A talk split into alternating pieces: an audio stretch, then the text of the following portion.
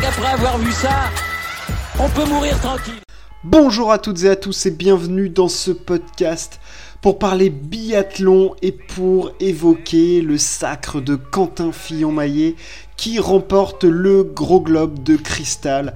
Euh, le sacre était attendu pour le français hein, depuis la fin des JO et ce magnifique euh, week-end à Contiolarty et qui s'est poursuivi euh, à Otepa. le français, ça y est, c'est acté gagnera le gros globe de cristal et ce n'est pas le seul globe qu'il va glaner cette saison. Euh, saison exceptionnelle pour le français qui, on va revenir, n'a pas été toujours un long fleuve tranquille, mais il y a eu ce déclic. Alors pour l'instant, ce déclic des JO, hein, bien évidemment, euh, donc le gros globe pour Quentin, le globe de poursuite, euh, le globe de sprint, c'est bien parti, il est devant Samuelson, il y a quand même un gros écart, mais c'est pas encore fait. Et le globe de mass start, il est premier, mais il y en a encore beaucoup qui peuvent jouer ce globe. Euh, la Quentin, pardon, la Fillon-Maillet, la saison de Quentin est juste euh, sensationnelle, énormément de victoires pour lui.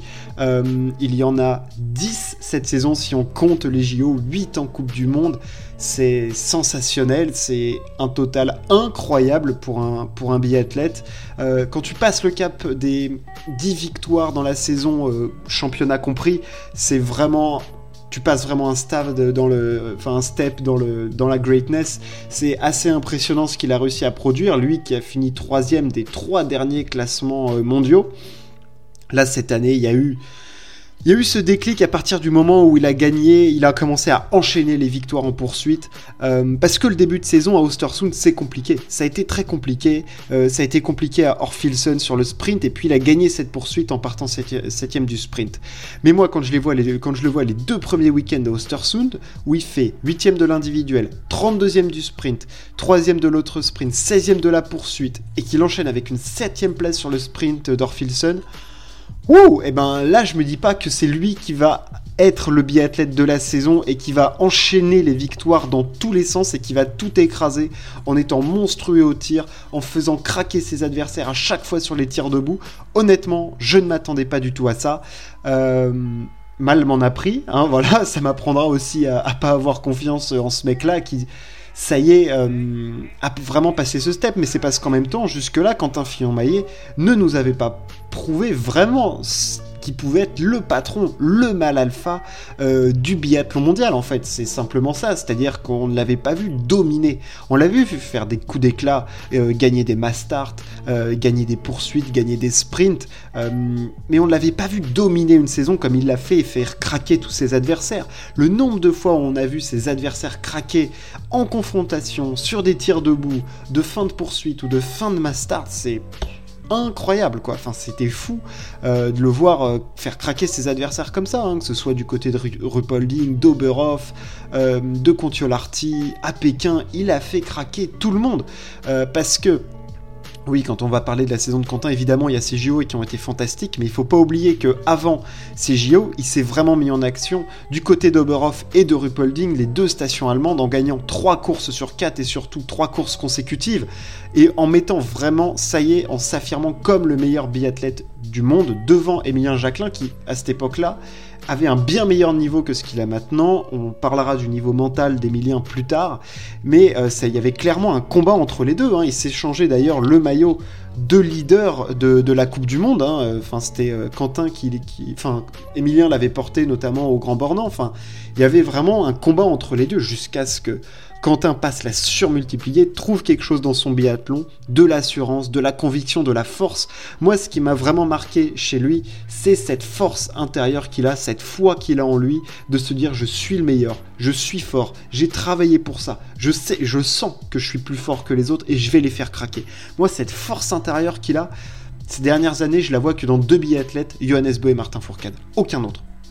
Même sur la Light de l'année dernière, je, ne trouvais pas ça. Là, cette année, Quentin, mais il avait une assurance, une telle puissance, une telle force, une telle sérénité aussi, tout ce qui se dégageait de lui, c'était vraiment puissant et ah, il pouvait, rien ne pouvait lui arriver. Tu avais ce sentiment que rien ne pouvait lui arriver et ça s'est manifesté en Coupe du Monde. Et après, bien sûr, on arrive sur ces JO pour Quentin, où c'est pour moi la révélation ultime, parce que ça y est, en Coupe du Monde, on a vu, on a compris, le patron, c'est toi.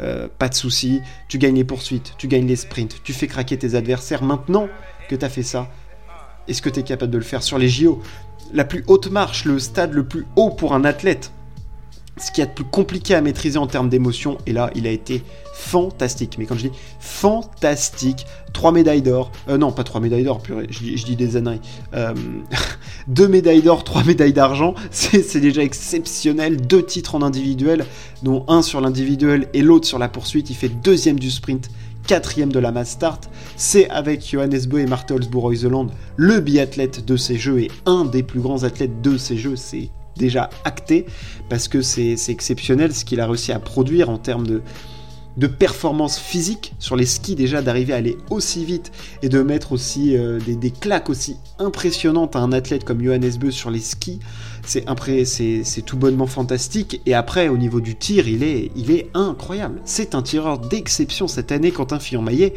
euh, et notamment, alors oui, sur le coucher, euh, techniquement c'est propre, mais je trouve que sur les deux bouts, moi, c'est là qui m'impressionne le plus. C'est-à-dire que, on le sait, le tir couché, c'est un tir technique, posé. Le tir debout, c'est un tir d'instinct, c'est un tir de confiance, c'est un tir vraiment d'athlète qui doit voilà, montrer qu'il est dans sa plénitude et qui maîtrise vraiment sa saison de biathlon. Et quand un fillon maillet là-dessus a été au-dessus de tout le monde.